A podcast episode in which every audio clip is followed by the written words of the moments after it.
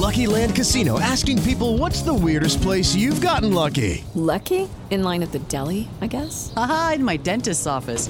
More than once, actually. Do I have to say? Yes, you do. In the car before my kids' PTA meeting. Really? Yes. Excuse me, what's the weirdest place you've gotten lucky? I never win and tell. Well, there you have it. You can get lucky anywhere playing at LuckyLandSlots.com. Play for free right now. Are you feeling lucky? No purchase necessary. Void where prohibited by law. 18 plus. Terms and conditions apply. See website for details. Algunas personas fueron hechas para seguir las instrucciones. Nosotros fuimos hechos para crear las nuestras. A medir siempre dos veces y nunca cortar esquinas. A menos que por supuesto tengamos una sierra de inglete compuesta. Northern Tool and Equipment es el paraíso para resolver problemas. No hay nada que no podamos encontrar, arreglar o resolver juntos. Estamos hechos para esto. Resuelve tus proyectos hoy mismo en northerntool.com. Yo esperaba encontrarme como, un- ogro, como un monstruo, porque todo el mundo hablaba del monstruo. Ya estaba anciano, ya su rostro mostraba una cara suave, no tenía tantas, tantas huellas del acné, tenía un cutis lozano y coloradito, tenía unos ojos hasta muy bonitos, como tirando a zarcos, como a, a claros. Yo lo miraba bastante. Esta es la desaparición del padre gallego, último episodio.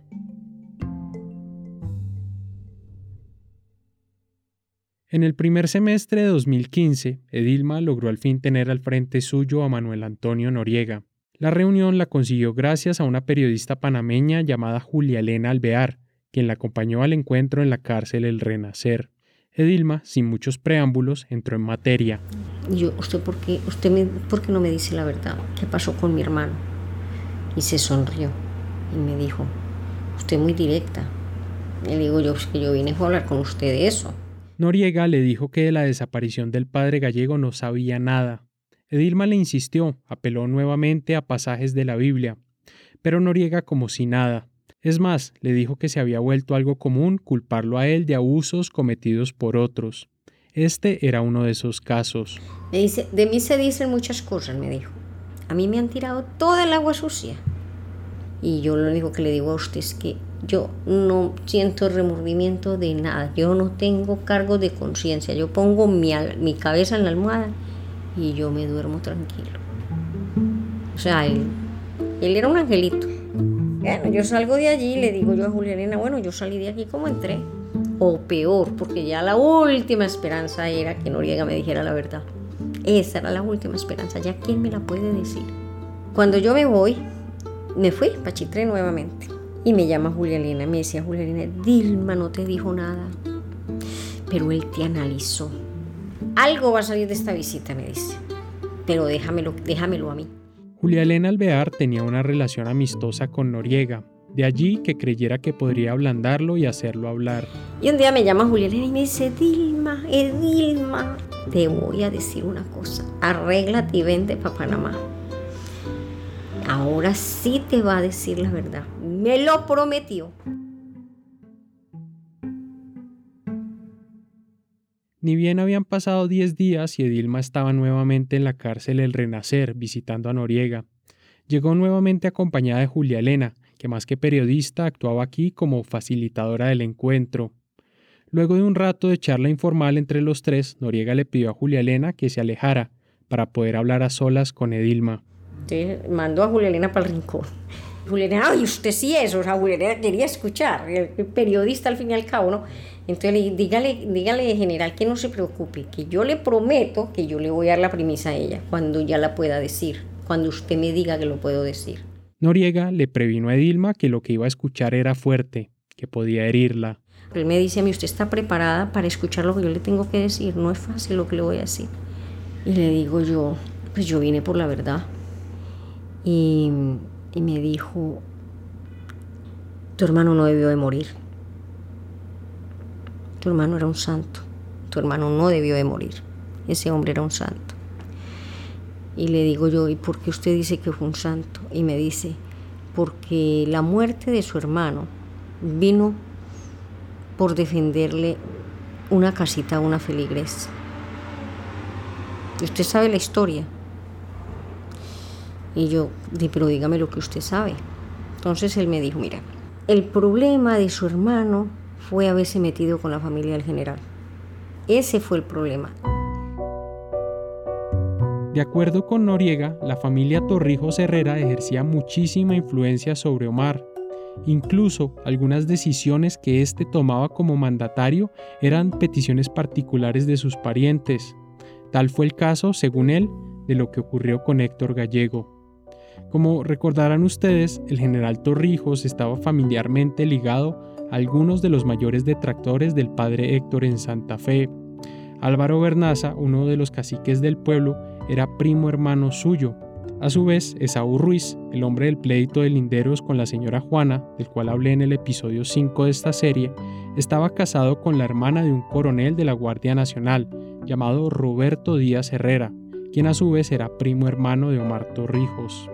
Según Noriega, el que el padre Héctor se hubiera convertido en una piedra en el zapato para familiares de Torrijos terminó sellando su suerte. Imagínense lo cómo tenía al general todos los días diciéndole que sacar ese cura de Santa Fe que iba a arruinar a su primo Álvaro.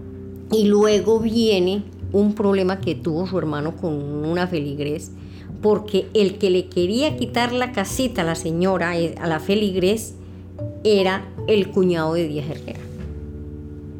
Entonces me, me dijo que ya cuando el, el, problema ya se había pasado a otro primo de Torrijos, entonces había habido una reunión de la, del Estado Mayor y que la decisión era que había que sacar a Héctor de Panamá, pero vivo, no matarlo. El Estado Mayor era el órgano rector de la Guardia Nacional. Por allí pasaban las decisiones más sensibles durante la dictadura. Noriega, como jefe del servicio de inteligencia, tenía asiento allí. Según su versión, la decisión de expulsar a Héctor de Panamá se tomó en una de esas sesiones y su ejecución se le encomendó al cuerpo élite conocido como los Macho de Monte. Los Macho de Monte habían sido constituidos por Torrijos como una fuerza contrainsurgente. Su misión era neutralizar cualquier brote guerrillero o cualquier amenaza a la estabilidad del gobierno militar. El padre gallego no era ni una cosa ni la otra, claro, pero quizás por ser una unidad de la entera confianza de Torrijos, fue la razón por la cual se le encargó el operativo a medianoche en Santa Fe. Noriega, sin embargo, le aclaró a Edilma que dentro del plan inicial no estaba matar a su hermano. La orden era simplemente llevarlo a Ciudad de Panamá y montarlo en un avión para Colombia. Y la orden era sacar a su hermano de Panamá, pero no matarlo. Entonces, ¿qué pasó en el camino?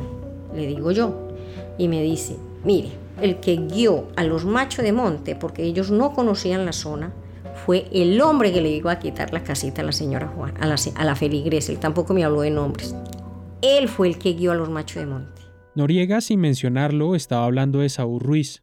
De acuerdo con su relato, este señor no solo se limitó a guiar a los machos de monte hasta la casa de Jacinto Peña, sino que, ya teniendo secuestrado al sacerdote, el tipo logró que detuvieran el jeep en su casa en San Francisco, un pueblo a medio camino entre Santa Fe y Santiago de Veraguas. Allí, Esaú Ruiz se ensañó a golpes contra Héctor. Le destrozó el cráneo a los, a, los palazos y una costilla se le, se le incrustó en un pulmón. Su hermano tuvo una agonía muy, muy, muy fuerte. Fue muy difícil. Fueron tres días de agonía. Tu hermano sufrió mucho. La unidad de los Macho de Monte, dado el estado crítico en el que se encontraba el sacerdote, pidió atención médica. Hasta el lugar llegó para atenderlo el doctor de la familia Torrijos, pero este, al revisarlo, dijo que no había nada que hacer, que las heridas estaban infectadas. Entonces había que deshacerse del cuerpo, porque su hermano no podía aparecer en esas condiciones. Había que deshacerse del cuerpo. Entonces, yo lo único que le dije, le dije yo, general, entonces a mi hermano lo, que, lo, lo enterraron vivo.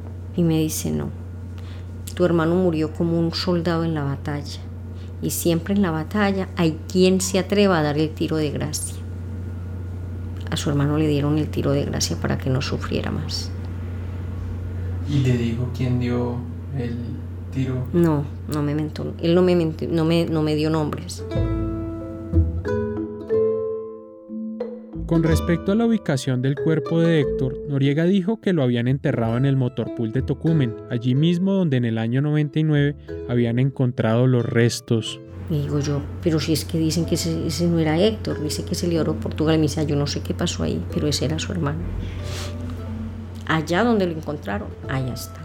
También Noriega le dijo que el general Torrijos había quedado muy afectado con la muerte del padre Héctor, que se había visto frente a un hecho consumado cuyo resultado rechazaba. Según se decía, eso le había agudizado su problema de alcoholismo. El general lloró. Yo vi llorar al general por la muerte de su hermano. Y muy bravo. Y rompió relaciones con, él, con su primo y con mucha gente por esa muerte. Pero le han echado la culpa al primo de él, que es Bernaza, Álvaro Bernaza, pero Álvaro Bernaza no tuvo nada que ver en la muerte de su hermano. El que tuvo que ver con la muerte de su hermano fue el hombre que le iba a quitar la casita a la señora. Ese fue el motivo por el que su hermano murió. Por eso le digo, su hermano era un santo. Volví y me lo repitió. Dio la vida por esa señora. En el momento que él me lo dijo, yo estaba como anestesiada. Y en ese momento yo no sentí mucho, no sentí dolor y como a las 3 de la mañana ya sí se me vino la, la imaginación empezó a trabajar mi imaginación y me imaginaba a Héctor golpeando a ese hombre dándole con un palo y la imaginación empecé a vivir como una, como una especie de visión, como que empecé a ver como, no sé si era en el momento de dolor y empecé a llorar, yo me arrodillé y empecé a llorar y yo decía, Dios mío, si es que le dio, le daba, le dio tan duro que para reventarle el cráneo tuvo que haberle dado con mucha sedicia. Edilma le creyó a Noriega, en gran parte porque su versión encajaba con otras cosas que ella había estado escuchando a través de los años. Lo de la costilla enterrada en un pulmón, por ejemplo, eso era algo que alguna vez le había contado un político importante del partido torrijista lo del médico que atendió a su hermano agonizante, lo de la casa en San Francisco donde lo habrían torturado, lo de que la muerte de Héctor había marcado a Torrijos, todos esos eran elementos que no eran nuevos para ella. Pero el hecho de que fuera Noriega el que lo dijera era por sí solo una novedad, algo que, de saberse, sería registrado como una noticia grande en Panamá. Edilma lo sabía, sin embargo, ella se quedó callada. Noriega se lo había hecho prometer, ni siquiera sus hermanos les avisó de aquel encuentro. Él estaba luchando porque le dieran la casa por cárcel. Entonces, si yo decía que él estaba abriendo la boca, no le iban a dar casa por cárcel. Él estaba luchando por casa por cárcel. Entonces yo le dije, yo no voy a hacer nada que a usted lo perjudique, si usted me está haciendo un favor a mí. Pasaron dos años y Edilma seguía guardándose el secreto. Noriega logró el arresto domiciliario a comienzos de 2017 y aún así ella no sentía que era el momento para revelar lo que éste le había contado. Pero entonces pasó esto. Murió en Panamá el dictador Manuel Antonio Noriega a los 83 años. En marzo se sometió a una cirugía para extirparle un tumor maligno del cerebro y desde entonces su estado de salud era muy delicado. Luego de haber estado más de 10 semanas en coma, Manuel Antonio Noriega murió el 29 de mayo de 2017. En los días posteriores, la prensa y los noticieros se llenaron de notas de análisis sobre él, su personalidad, sus pecados, sus excesos. También sus colaboradores lo defendían, y entre estos apareció por televisión durante esos días este señor. José Hilario Trujillo, precisamente pudiéramos calificarlo como una de las personas más cercanas al general Manuel Antonio Noriega. Él fue mayor de las Fuerzas de Defensa de Panamá el mayor José Hilario Trujillo había sido uno de los militares más allegados a Noriega. En su aparición en el noticiero del canal panameño Telemetro, Trujillo defendió la idea de que se había satanizado la figura de Noriega. Y de los casos renombrados en Panamá, por ejemplo, hablemos del padre Gallego. Es correcto. También, un poco de pasada, Trujillo se refirió al caso gallego y expuso al respecto una teoría bastante insólita una teoría que, ni más ni menos, le adjudicaba a la Iglesia una cuota de responsabilidad en la desaparición del padre gallego. El padre Monseñor Magral le pidió que sacara al padre gallego de Panamá, le quitara la visa, para que no regresara a Panamá. No, Río no le paró bola. El padre gallego fue de vacaciones y regresa a Panamá. Entonces, dame hay que vigilarlo para que no esté hablando con los comunistas. El padre jamás hablaba con los comunistas. Él tenía su propia agenda cooperativista. No era comunista, pero Magral no quería eso. y le pedía a Torrijos que lo sacara, que le quitara la visa. ¿Qué sucede? El hombre va y regresa y entra a Santa Fe y eh, Magra se da cuenta. Entonces, por favor, saca a ese hombre de aquí. Esa mañana, Edilma estaba en su casa viendo esta entrevista. Le pareció no solo descabellado lo que este militar planteaba, sino también una ofensa a la memoria de su hermano. Y yo no aguanté. Y yo dije, yo le voy a tapar la boca a este mentiroso, yo no puedo quedarme callada. Decidió que había llegado el momento para revelar lo que Noriega le había contado. Llamó a la periodista Julia Elena Alvear para coordinar una entrevista y darle la exclusiva. Entonces me dice Julia Elena, Edilma, yo no tengo un canal, yo no trabajo en un canal donde impacte la noticia. Entonces ella me manda para Telemetro. Continuamos aquí en la edición matutina de Telemetro Reporta. Decía el filósofo romano Cicerón. Atenógenes Rodríguez conduce uno de los noticieros de mayor audiencia en Panamá, la franja matutina del canal Telemetro. En su programa estuvo Edilma Gallego la mañana del 6 de junio de 2017, en vísperas de un nuevo aniversario de la desaparición de su hermano. Esto se está dando, esta, esta declaración de Dilma Gallego se da a una semana de la desaparición física del ex general Noriega. Edilma Gallego quería saber la verdad, qué había ocurrido con su hermano. Estando el señor Noriega vivo, Edilma logró conversar con el señor Noriega. Edilma, gracias por acompañarnos esta mañana. Gracias a usted. Y sí me gustaría saber qué le dijo el señor Noriega acerca del padre gallego. Edilma primero habló del largo camino que recorrió para lograr hablar con Noriega, sus cartas sin respuesta, la intermediación de la periodista Julia Elena, el silencio del ex general en el primer encuentro que tuvo con él. Cuando yo salí de esa entrevista, yo salí igual que como salía de todas. Claro, porque tenía las mismas preguntas con las que llegó. La misma pregunta y salí igual. Al referirse a su segundo encuentro, contó las presiones de la familia Torrijos para sacar al cura de Santa Fe y de cómo eso había precipitado la decisión en contra de Héctor. El Estado Mayor tomó la decisión de, sacar, de que a su hermano había que sacarlo del país, pero no de matarlo. Habló de los golpes que su hermano sufrió a mano de sus captores. Era un hombre muy fuerte porque tenía el cráneo fracturado, tenía una costilla incrustada en un pulmón y no moría, pero estaba infectado, muy infectado.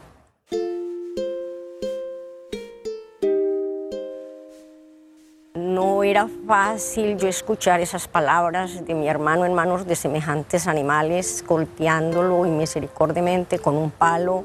Contó también Edilma la respuesta de Noriega cuando le preguntó por el sitio donde había sido enterrado su hermano. Me dice dónde lo encontraron y reveló también cómo lo mataron. Entonces le digo yo, ¿y lo enterraron vivo? Usted me va a decir que ahí lo enterraron vivo. Me dijo, no, no, no, no, tranquila, no. En la batalla siempre hay un soldado que da el tiro de gracia. Hagamos una pausa y ya regresamos.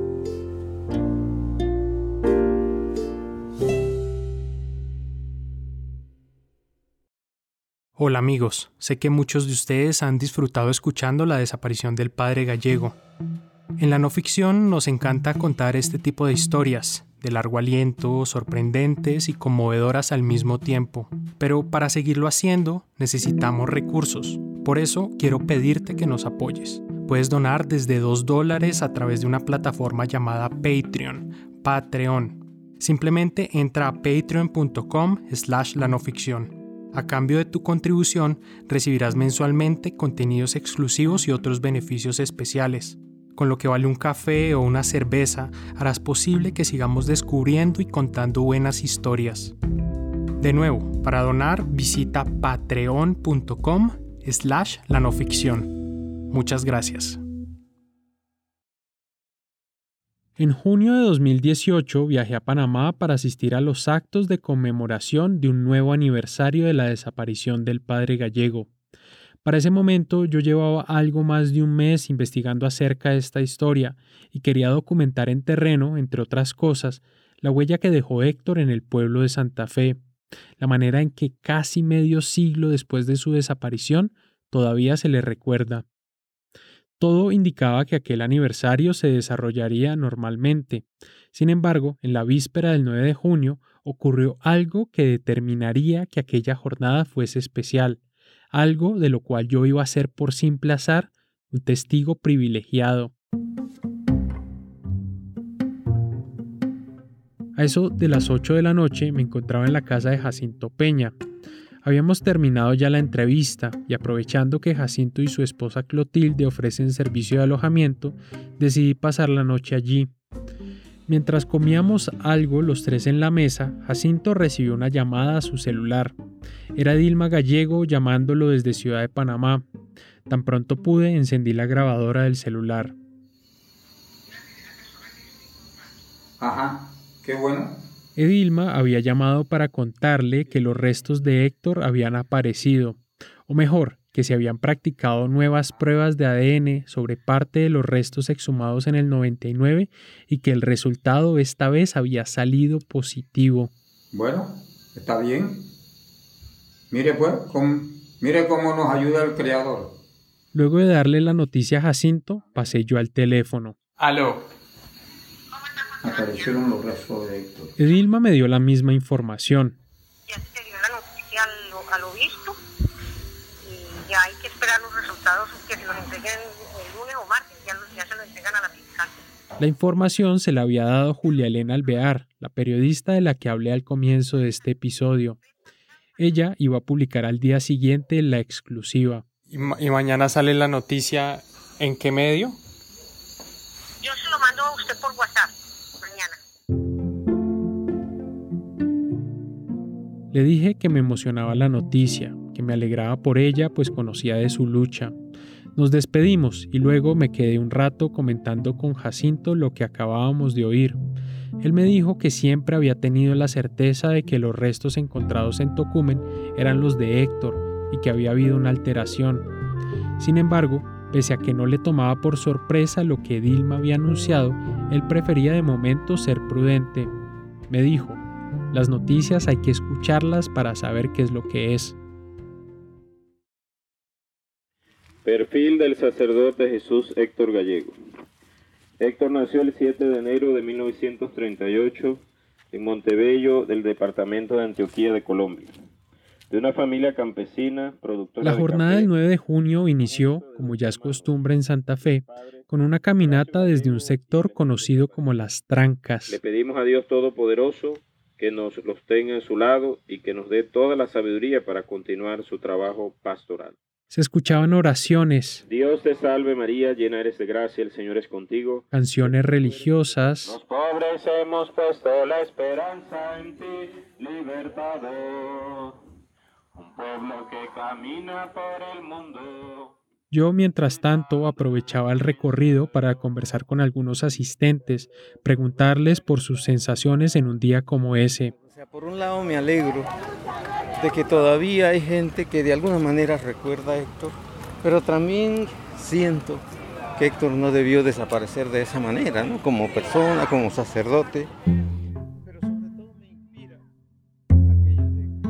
La noticia de que los restos de Héctor habían sido encontrados se había publicado esa mañana en Panamá Press, un portal que dirige la propia Julia Elena. Es un medio chico, casi marginal. Para que se den una idea, tenía apenas 292 seguidores en Twitter.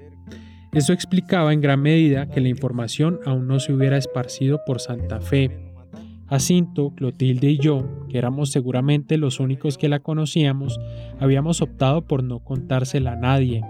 Ellos dos por prudencia, porque querían esperar a que tuviera una base más sólida, y yo, por esa razón también, y además porque sentía que no me correspondía darla.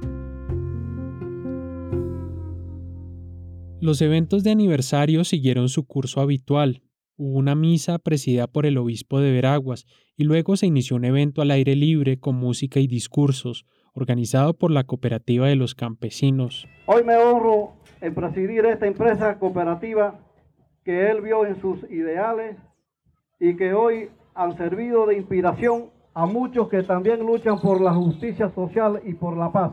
Ya era cerca del mediodía y todos seguían completamente ajenos a la posible aparición de los restos del cura.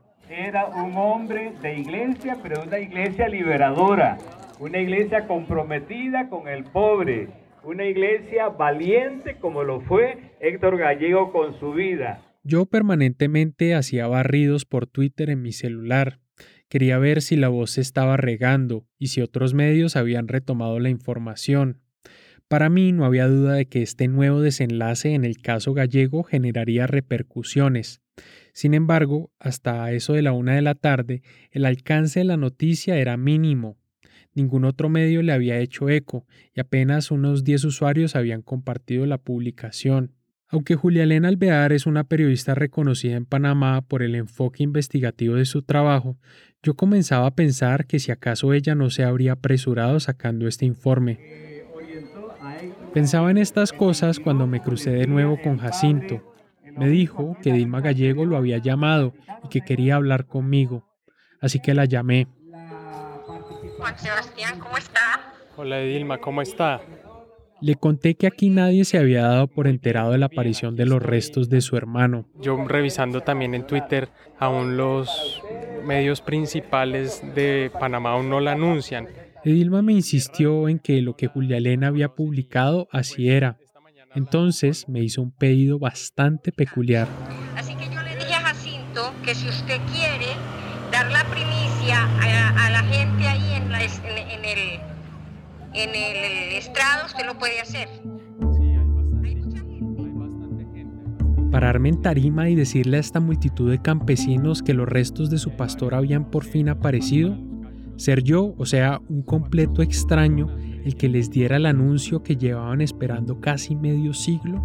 No niego que habría sido una estupenda escena para ponerla en este podcast, pero implicaba cruzar una raya que no estaba dispuesto a cruzar.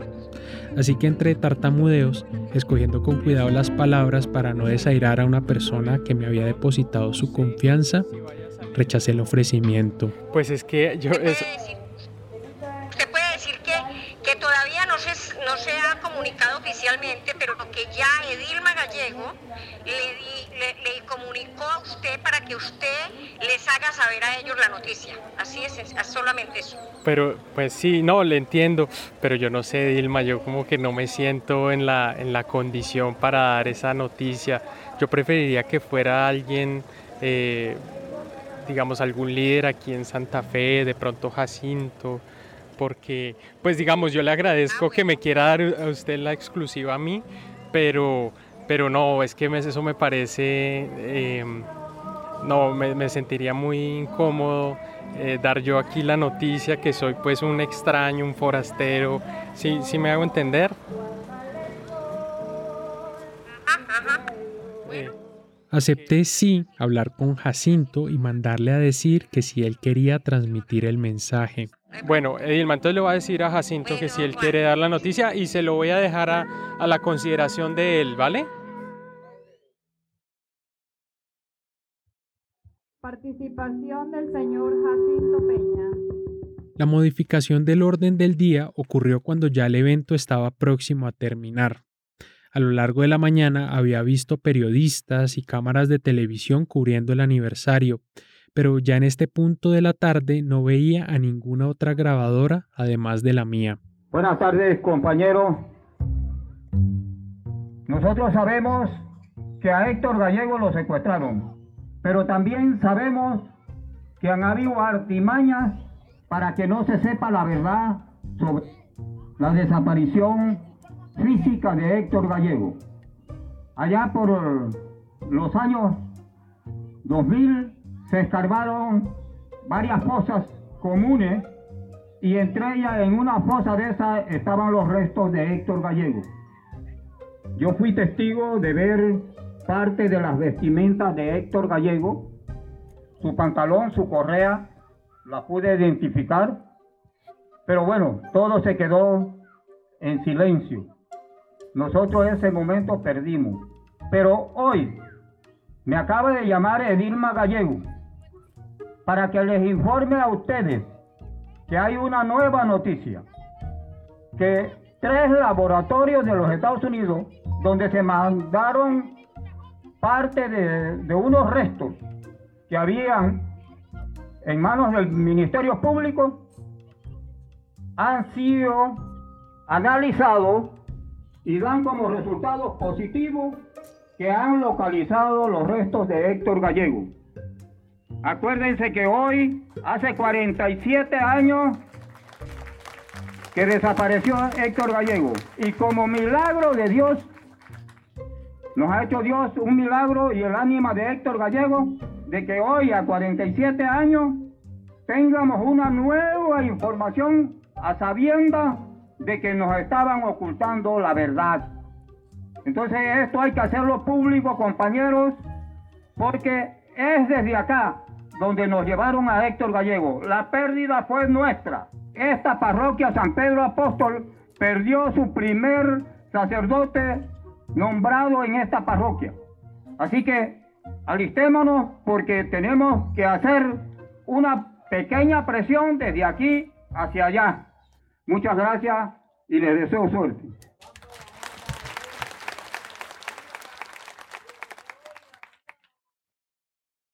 La noticia poco a poco comenzó a tomar fuerza. Yo fui la primera sorprendida ayer, en las horas de la noche.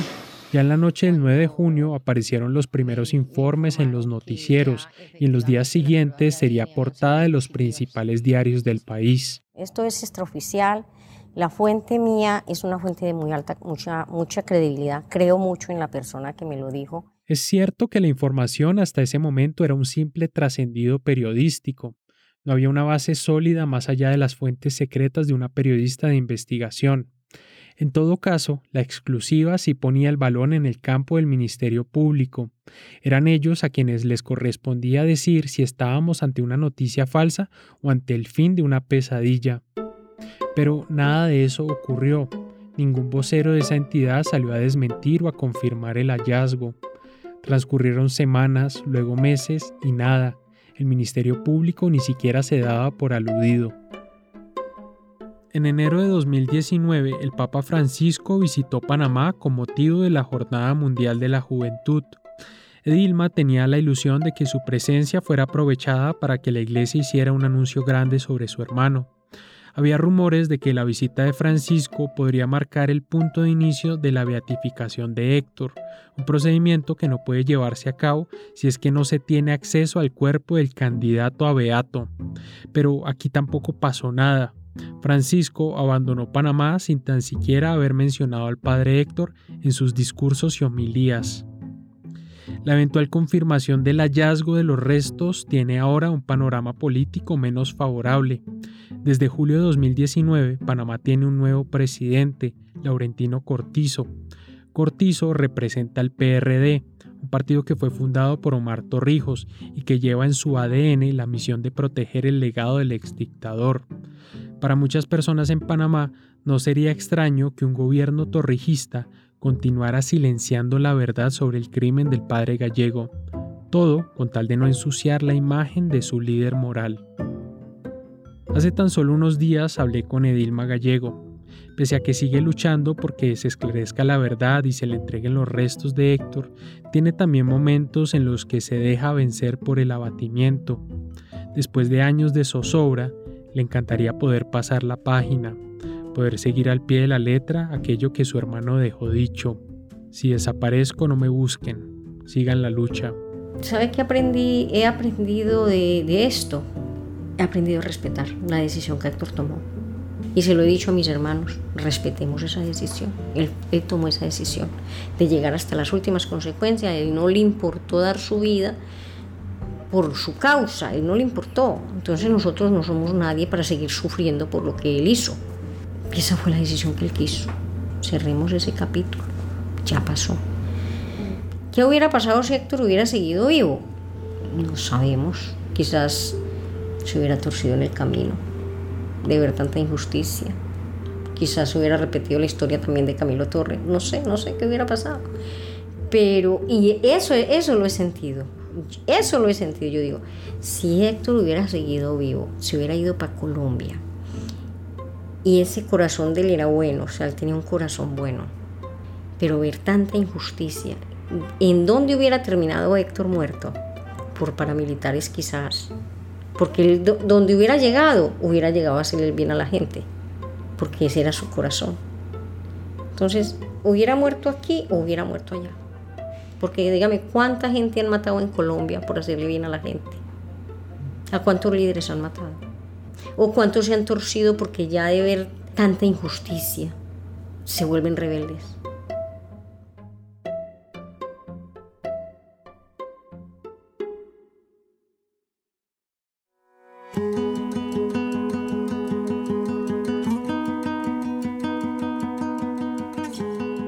Hemos llegado al final de esta serie y quiero primero que nada agradecerles a ustedes, las personas que han llegado hasta aquí.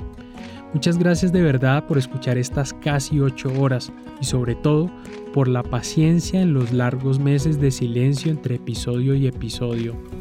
Digo que aquí termina formalmente la desaparición del padre gallego, pero si llega a haber una novedad importante en el caso, seguramente sacaremos algún capítulo adicional. Por favor, también ayúdennos a compartir esta serie con quienes todavía no la conocen. Piensen en algún amigo o familiar al que una historia de estas les podría interesar. Sumérjanlos en el maravilloso mundo de los podcasts narrativos. Estoy seguro que luego se lo van a agradecer. También quiero contarles varias cosas que están sucediendo en la no ficción. De un lado tenemos ya en marcha un podcast de entrevistas llamado El Topo, un espacio para conversar sobre temas difíciles con personajes reconocidos o personas que llevan vidas interesantes. Está buenísimo, no dejen de escucharlo, lo encuentran en todas las plataformas. De otra parte, estamos en etapa de producción de un nuevo programa que saldrá al aire en el primer semestre del 2020. Será un podcast narrativo en el que revisitaremos hechos del pasado de Colombia y exploraremos de qué manera tienen todavía consecuencias en las vidas privadas de algunas personas. Estén atentos que pronto les contaremos más de este podcast y podrán disfrutar de un pequeño abrebocas. Por último, queríamos anunciarles que lanzamos nuestra página en Patreon. Si valoras nuestro trabajo, si entiendes el esfuerzo detrás de cada uno de estos episodios o sencillamente quieres expresarnos tu gratitud por haber producido esta serie, considera hacer una donación. Con tu ayuda, este proyecto podrá mantenerse, publicar episodios con más regularidad. Además, a cambio de tu donación, recibirás beneficios especiales. Ofreceremos, entre otras cosas, talleres virtuales sobre podcast, un episodio bonus respondiendo preguntas acerca de la desaparición del padre gallego y la posibilidad de escuchar los episodios de nuestros otros podcasts antes de que salgan publicados. Para más información de los beneficios y las escalas de donación, visita nuestra página lanoficción.com. La desaparición del padre gallego fue escrita e investigada por mí, la mezcla y el diseño de sonido fue hecho por Daniel Díaz. María Pía Volgemuth trabajó en la fase de reportería de algunos episodios. Un agradecimiento muy especial a Gonzalo Rego, Joaquín Horna, Betsaida Tulier, Querube Batista y por supuesto Edilma y Nubia Gallego. Sin ellas dos nada de esto hubiera sido posible. La desaparición del padre gallego es una producción de la no ficción. Mi nombre es Juan Serrano. A todos muchas gracias por escuchar.